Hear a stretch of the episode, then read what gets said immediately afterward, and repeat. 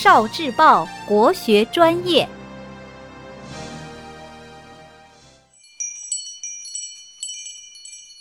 国学小书屋》《世说新语》，赵景真的巧妙回答。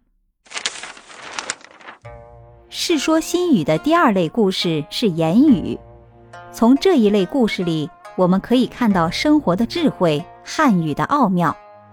在生活中，有时我们会听到自己不爱听的话，有人可能会生气，有人可能装作听不见，有人可能和说话人大吵一架。那么，有没有更好、更巧妙的解决方法呢？从前有个人叫赵景真，他长得还可以，就是眼睛特别小，几乎不知道他是睁着眼睛呢，还是闭着眼睛。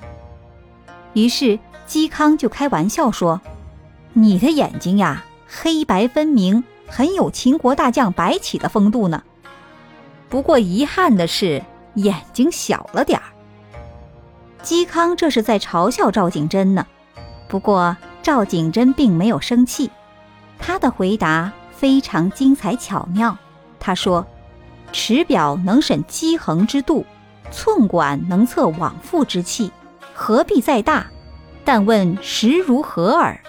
意思是，表尺只有一尺长，但能审定浑天仪的度数；主管只有一寸长，但能测量出乐音的高低。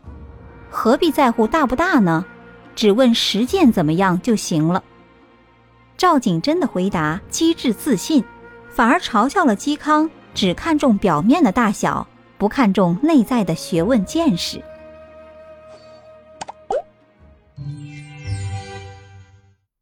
聆听国学经典，汲取文化精髓，关注今生一九四九，伴您决胜大语文。